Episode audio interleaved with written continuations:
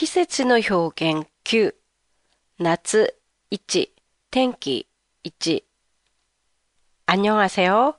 도쿄 타마시에 있는 한국어 교실 한교실입니다.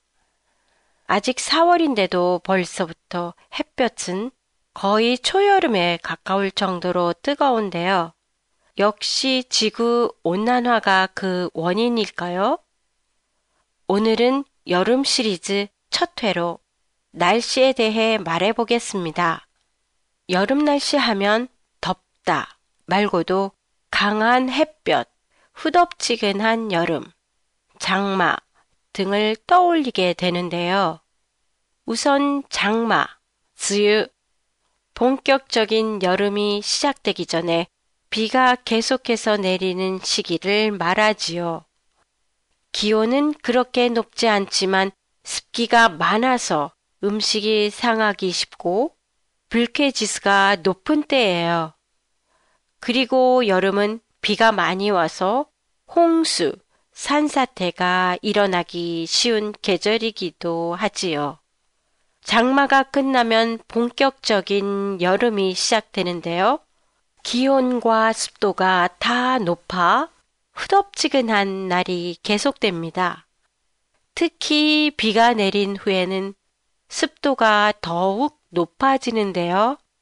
이럴 때는 후덥지근하다, 찜통더위라고 해요.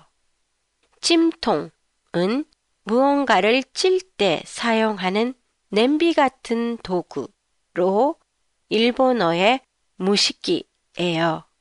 그래서 찜통 더위는 찜통 안에 있는 것처럼 습기가 많고 걸 의미하지요. 한여름에는 이 찜통 더위가 밤에도 계속될 때가 있어요. 이것을 열대야, 넷다야 라고 합니다. 지면의 온도가 밤이 돼도 내려가지 않아 25도 이상인 경우를 말합니다. 그리고 요즘 자주 듣는 단어가 폭염인데요. 아주 심하게 더운 날씨를 의미해요. 일본어로는 모쇼와 비슷하지만 글자로 보면 한국의 폭염이 더 더운 것 같이 느껴지네요. 페이스북 페이지에서 오늘의 팟캐스트 내용을 일본어로 보실 수 있습니다. 안녕히 계세요.